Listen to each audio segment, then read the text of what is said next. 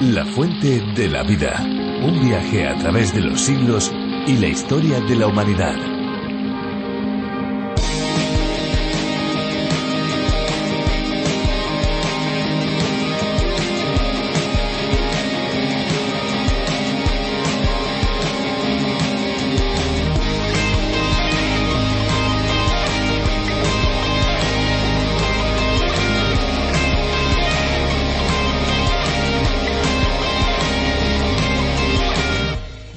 El agua calcárea o agua dura, por contraposición al agua blanda, es aquella que contiene un alto nivel de minerales, en particular sales de magnesio y calcio.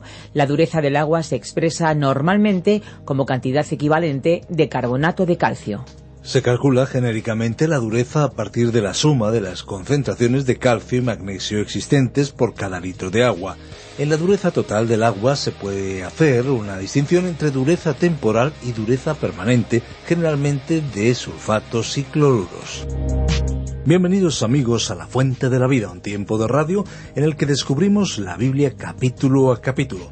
Soy Fernando Díaz y aquí tengo a mi lado, como no, a Esperanza Suárez. Pues sí, hola Fernando, ¿qué tal? Hola amigos, qué bueno tener su compañía en este tiempo de estudio, en este tiempo de reflexión, en este tiempo podríamos decir de aprendizaje, en el que no faltan las curiosidades y por supuesto la buena música. Eso es, son los ingredientes de un programa diferente donde el agua es protagonista, pero sobre todo el agua eh, de la vida. La Fuente de la Vida es la adaptación para España de A través de la Biblia. Esta labor es realizada por Virgilio Bagnoni, encargado de la traducción y adaptación para España de este viaje trepidante por el libro de los libros. Más de 1.300 acercamientos en nuestro tren de la Biblia comparada en las 66 estaciones de cada libro. La Fuente de la Vida, este es el título, es un espacio cuyo nombre original es A través de la Biblia del teólogo John Vernon Magee. A través de la Biblia es el nombre de la versión tan conocida en el ambiente hispanoamericano, pero ahora también en la versión para España y más allá a través de la fuente de la vida. Son más de 80 países que disfrutan de estos programas visite lafuentedelavida.com donde encontrarán más información detallada. Visite también nuestra página y allí encontrarán recursos muy útiles que les pueden ayudar al mismo tiempo que escuchan el programa. Y ahora sí, ya nos toca pasar a la exposición bíblica, pero antes vamos a escuchar una canción que esperamos sea de su agrado. Agradecemos a los músicos que contribuyen con su aportación musical. Estamos preparados, listos, adelante con la música.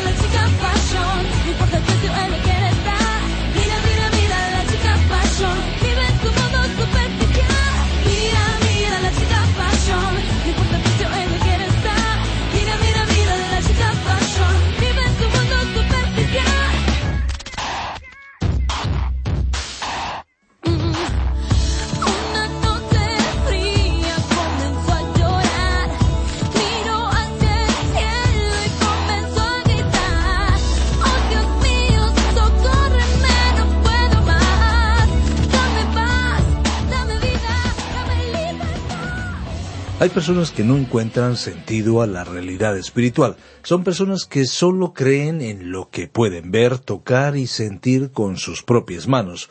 Cuando se les habla de Dios y de su acción sobrenatural, tienen muchas dudas de que sea cierto lo que se les está contando y levantan muchas objeciones y cuestionamientos a la fe. Sin embargo, en la propia Biblia encontramos relatos documentados de testigos de la presencia y acción de Dios en medio de la humanidad. Personas que podrían habérselo inventado, pero ¿quién hubiera pagado el precio que pagaron por defender una mentira? Uno de ellos es el apóstol Juan y hoy nos adentramos en la primera de sus cartas en el Nuevo Testamento, un hombre verdaderamente transformado por Jesús. Eh, sigan nuestro viaje a través de esta carta. Recuerden nuestra vía de comunicación, el 601-2032-65, con un mensaje de texto, mensaje de voz. Pueden comunicarse con nosotros mediante el WhatsApp. También nuestra página web www.lafuentedelavida.com está disponible con todos nuestros contenidos online. También la oportunidad de descargar los bosquejos y las notas de nuestros programas. Estamos ya listos para escuchar la reflexión de hoy. La fuente de la vida. Nuestro estudio bíblico de hoy se encuentra en la primera carta del apóstol Juan, capítulo 1, desde el versículo 1 hasta el 4. Continuamos hoy, estimado oyente, nuestro estudio de la primera epístola del apóstol Juan.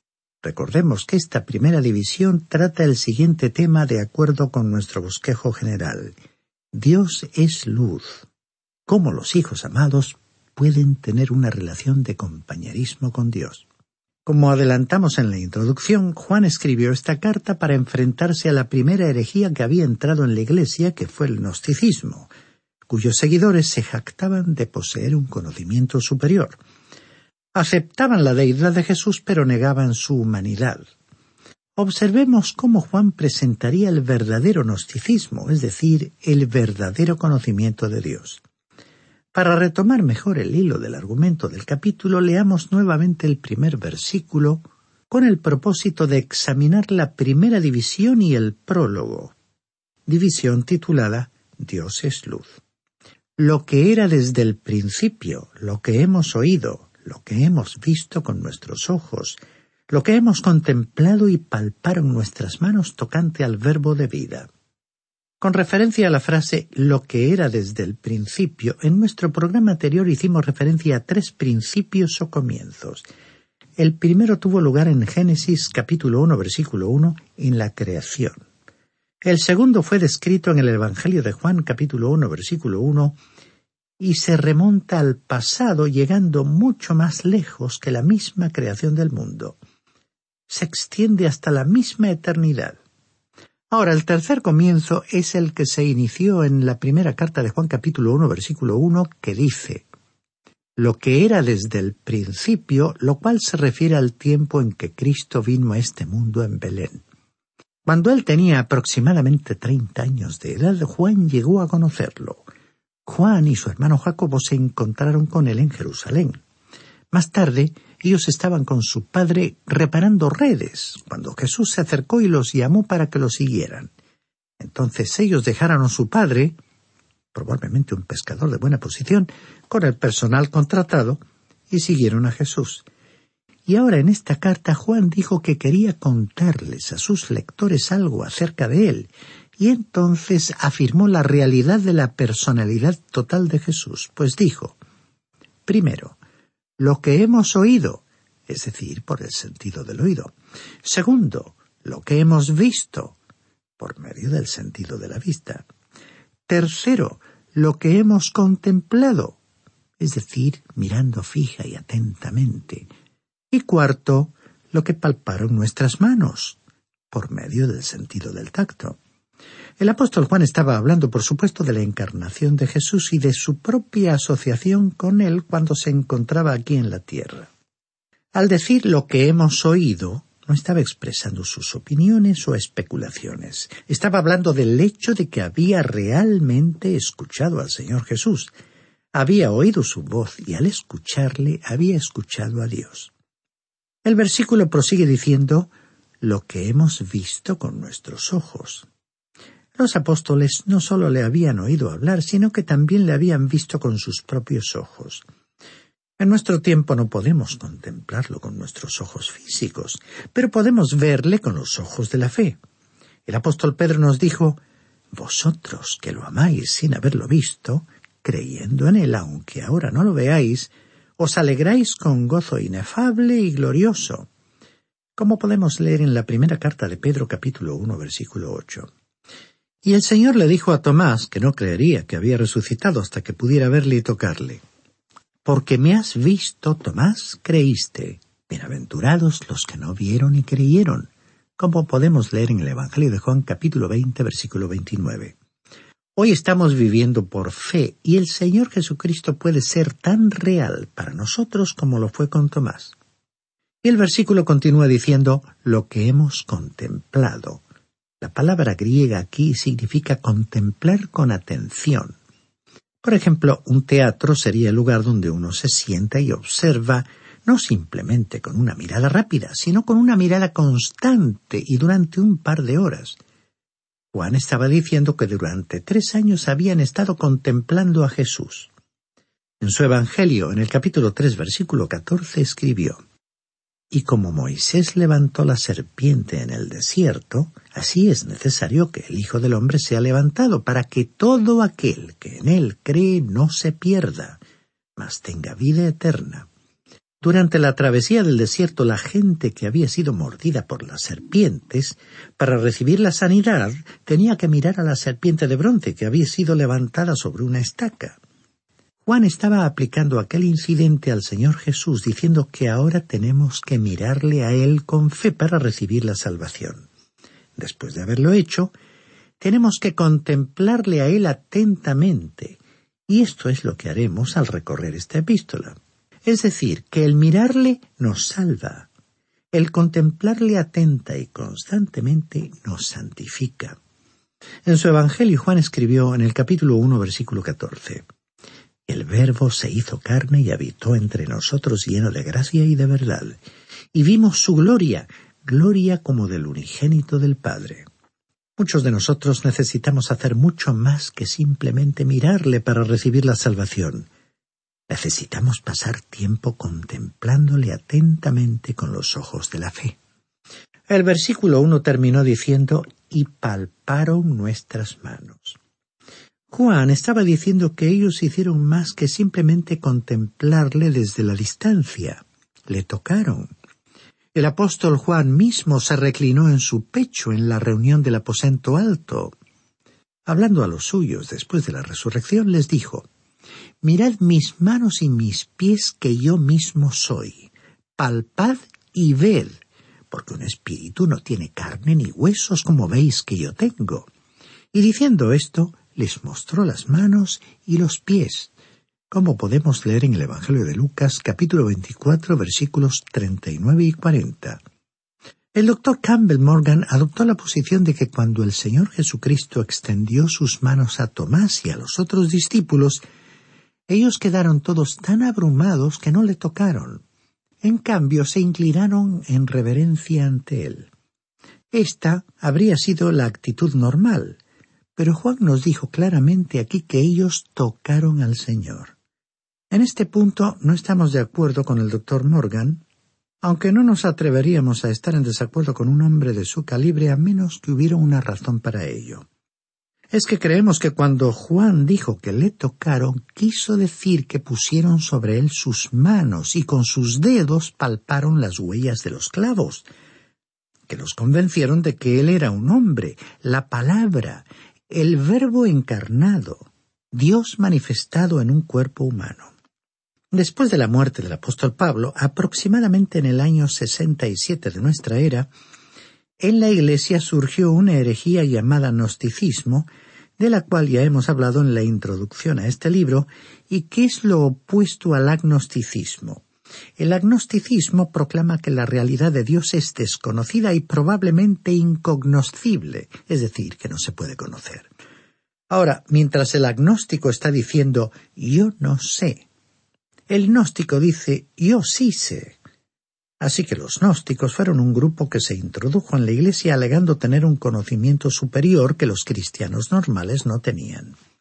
Se consideraron a sí mismos en un nivel superior de santidad y creían que tenían un conocimiento mayor que el resto de los creyentes. Los gnósticos presentaron algunas ideas novedosas que hemos tratado más detalladamente en la introducción a esta epístola. Una de sus enseñanzas heréticas era que Jesús, cuando nació, era simplemente un hombre. Era sencillamente como cualquier otro ser humano en el momento de su nacimiento, pero en su bautismo el Cristo vino sobre él y después, cuando colgaba de la cruz, el Cristo lo dejó. Juan refutó esta enseñanza en términos claros sin dejar lugar a dudas, cuando en su Evangelio afirmó y el Verbo se hizo carne, como podemos leer en el Evangelio de Juan capítulo 1 versículo 14. Y aquí en su primera epístola enfáticamente declaró que después de que Jesús resucitara de los muertos, aún era un ser humano. En esencia, el apóstol Juan dijo, lo hemos tocado con las manos. Es decir, que tenía un cuerpo normal, con carne y huesos. Es que el apóstol no estaba hablando sobre una teoría, sino de alguien a quien había escuchado, había visto y había tocado.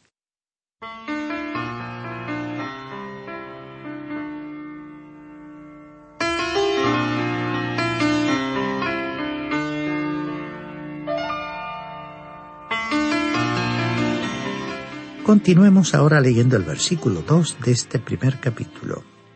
Pues la vida fue manifestada y la hemos visto y testificamos y os anunciamos la vida eterna, la cual estaba con el Padre y se nos manifestó.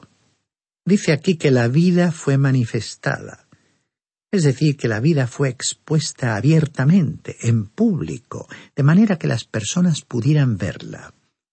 Juan estaba hablando sobre la palabra de vida, del Señor Jesucristo, como veremos en el próximo versículo. Llegamos ahora a un párrafo que hemos titulado Cómo tener una relación de compañerismo con Dios. Juan se disponía a decir algo que era extraordinario.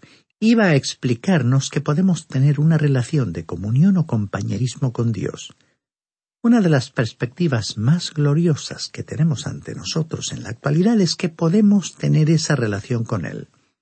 Leamos entonces el versículo tres de este primer capítulo de la primera carta de Juan. Lo que hemos visto y oído, eso os anunciamos, para que también vosotros tengáis comunión con nosotros. Y nuestra comunión verdaderamente es con el Padre y con su Hijo Jesucristo. Al ver esta frase, lo que hemos visto y oído, recordamos que esta fue la tercera vez que el escritor la pronunció, y esta realidad a estas alturas debería estar penetrando en nuestra conciencia. ¿Por qué estaba Juan repitiendo esta expresión? La respuesta está a continuación, para que también vosotros tengáis comunión con nosotros. Él estaba diciendo que los cristianos podían tener una relación de compañerismo entre sí. Y continúa diciendo el versículo, y nuestra comunión verdaderamente es con el Padre y con su Hijo Jesucristo. ¿Cómo vamos a tener nosotros alguna vez comunión con Dios? Realmente se presenta un dilema. Dios es santo y el hombre es impío. ¿Cómo puede tenderse un puente sobre ese abismo? ¿Cómo reunir a Dios y al hombre? O como lo expresó el profeta Amós en su capítulo tres, versículo tres, ¿andarán dos juntos si no están de acuerdo? ¿Cómo pues podemos tener una relación de compañerismo? Para sobrepasar este obstáculo aparentemente infranqueable, Juan iba a presentar tres métodos. Dos de ellos eran métodos humanos y no funcionarían. El otro es el método de Dios y es el único que funciona. Antes de entrar en ello diremos algo sobre la comunión o el compañerismo. Es traducción de la palabra griega koinonia, que contiene la idea de tener algo en común, algo que compartir, el compañerismo cristiano significa compartir las cosas de Cristo. Y para llevar esto a cabo debemos conocer al Señor Jesús, no solo saber algo acerca de Él, sino conocerle como nuestro Salvador personal. En nuestro tiempo hemos perdido el verdadero significado de la palabra comunión. Generalmente se piensa en la vida social, en los breves saludos convencionales, en comidas compartidas, en conversaciones animadas sobre cualquier tema intrascendente de la vida diaria, excepto sobre el gran tema que les haría a los creyentes experimentar la comunión verdadera, y nos referimos al tema de Cristo. Permítanos presentar una ilustración en cuanto a un lugar donde la palabra comunión se usaría correctamente y se expresaría en un verdadero compañerismo. Si uno visita la Universidad de Oxford en Inglaterra, verá que allí existe un colegio que se especializa en Shakespeare. Ahora, supongamos que uno tenga interés en saber todo en cuanto a Shakespeare, quizá con el propósito de enseñar sobre su vida y obras en alguna ocasión. Pues entonces iría a Oxford y estudiaría en este colegio en particular que se especializa en este autor. Ahora, si uno llega a aquella institución a la hora de comer, se sentaría alrededor de una mesa en la cual se encontraría con otros alumnos que estudian a Shakespeare y se encontraría también con los profesores que están a cargo de la enseñanza. Los oiría a todos hablando del mismo tema de una forma en la cual nunca habría oído hablar antes.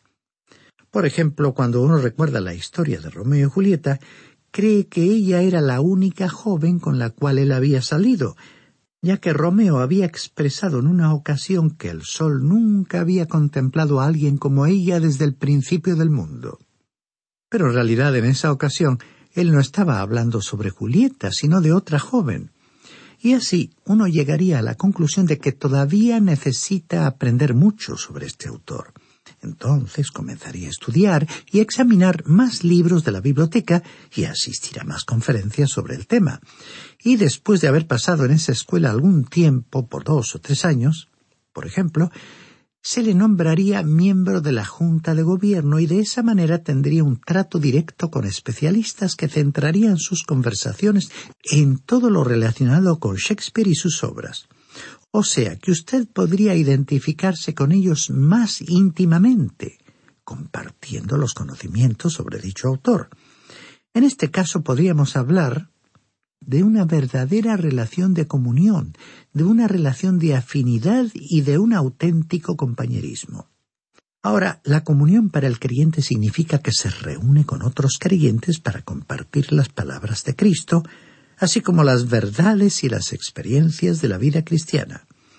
Esa fue la clase de comunión de la que el apóstol Juan estaba hablando cuando dijo para que también vosotros tengáis comunión con nosotros, y vuestra comunión verdaderamente es con el Padre y con su Hijo Jesucristo. Leamos ahora el versículo cuatro de este primer capítulo de la primera carta de Juan, que inicia un párrafo que hemos titulado Caminar en la luz. Estas cosas os escribimos para que vuestro gozo sea completo. Ahora esta fue la segunda razón que el escritor Juan mencionó para escribir su epístola. El motivo del apóstol fue que la alegría de los creyentes fuera completa. Es una magnífica experiencia tener gozo, alegría, no simplemente algo de alegría, sino que disfrutemos de una gran alegría porque estamos experimentando una auténtica comunión. La palabra griega koinonía se refiere a un acto de comunión, como por ejemplo un encuentro o culto de comunión en una iglesia o comunidad de creyentes. El orar es un acto de comunión, así como el entregar nuestra ofrenda en la iglesia. Pero en este capítulo Juan estaba hablando sobre la experiencia de la comunión y que era lo mismo en que estaba pensando el apóstol Pablo cuando escribió Quiero conocerlo a Él y el poder de su resurrección y participar de sus padecimientos hasta llegar a ser semejante a Él en su muerte, como podemos leer en la carta a los Filipenses capítulo 3 versículo 10. Estimado oyente, el objetivo final de la predicación es que a través de la convicción y el arrepentimiento los hombres y mujeres acudan a Cristo para recibir la salvación y que esa experiencia que ese comienzo de una relación con Dios traiga una gran alegría a sus corazones, tal como le sucedió a aquel eunuco etíope que experimentó un encuentro con Cristo con la ayuda de Felipe el Evangelista. Él no continuó su largo viaje recordando qué gran predicador y qué persuasivo había sido Felipe. Él simplemente continuó su viaje sintiendo una gran alegría. ¿Por qué? Porque había llegado a conocer a Cristo, Y el propósito de esta epístola del apóstol Juan fue que usted y yo compartiéramos todo aquello que, proviniendo de la persona y la obra de Cristo, ha llenado nuestra vida, y que el Espíritu de Dios pudiera hacer que el Señor Jesús y Dios el Padre fueran hasta tal punto reales en nuestra vida, que nuestra comunión con ellos y los unos con los otros pudiera ser una experiencia dulce, agradable y enriquecedora. Y ahora regresamos a la consideración de un problema que mencionamos anteriormente. El apóstol Juan había dicho que él había escrito estas cosas para que pudiéramos tener una genuina relación de comunión y compañerismo cristiano, y para que como fruto de esa relación nuestra alegría, nuestra satisfacción fuera todo lo completa que puede ser en esta vida. Y tal alegría sería natural y realmente plena, integral, si pudiéramos tener una relación íntima de comunión y compañerismo con Dios. Sin embargo, había que superar un obstáculo, una barrera. El apóstol Juan hizo frente a un verdadero dilema que todo hijo de Dios reconoce. La misma posibilidad de que un ser humano tenga comunión con Dios es una de las perspectivas más gloriosas, más extraordinarias que tenemos ante nosotros. Pero inmediatamente nuestras esperanzas de alcanzar esa inigualable experiencia quedan frustradas cuando nos enfrentamos con un importante dilema. Pero esto ya pertenece al tema de nuestro próximo estudio sobre esta carta. Nuestro tiempo ha llegado a su fin y debemos concluir por hoy. Queridos amigos, gracias por acompañarnos una vez más en este viaje a través de la Biblia. Ahora llega el tiempo de despedirnos. Nos acercamos, como ya ven ustedes, al final de este espacio, pero nuestro recorrido por los libros de la Biblia no para, continúa, ya que aquí estaremos en la próxima edición y también porque pueden seguir escuchando este espacio en otros medios, además de escuchar toda nuestra programación, la programación de esta emisora de radio. Recuerden que pueden descargar los podcasts de nuestro programa en lafuentedelavida.com y a través de la aplicación multilingüe. Una aplicación que está ya disponible en dispositivos móviles a través de la aplicación La Fuente de la Vida que también se puede encontrar con el nombre A través de la Biblia. Para contactarnos les invitamos a que nos llamen al 91 422 0524 con el prefijo más 34 desde fuera de España y también a nuestro WhatsApp el 601 203 265 si se identifican con nuestro programa y quieren ayudarnos para que llegue a más personas, también envíenos su mensaje de texto de voz al 601 203 265. Recuerden, siempre con el prefijo más 34 desde fuera de España. Nuestra dirección de apartado de correos es el 24081, código postal 28080 de Madrid, España. Y nuestro email info arroba radioencuentro.net.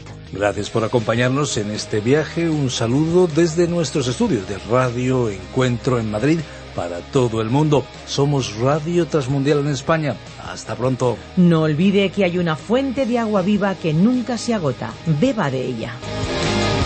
Este ha sido un programa de Radio Transmundial producido por Radio Encuentro, Radio Cadena de Vida.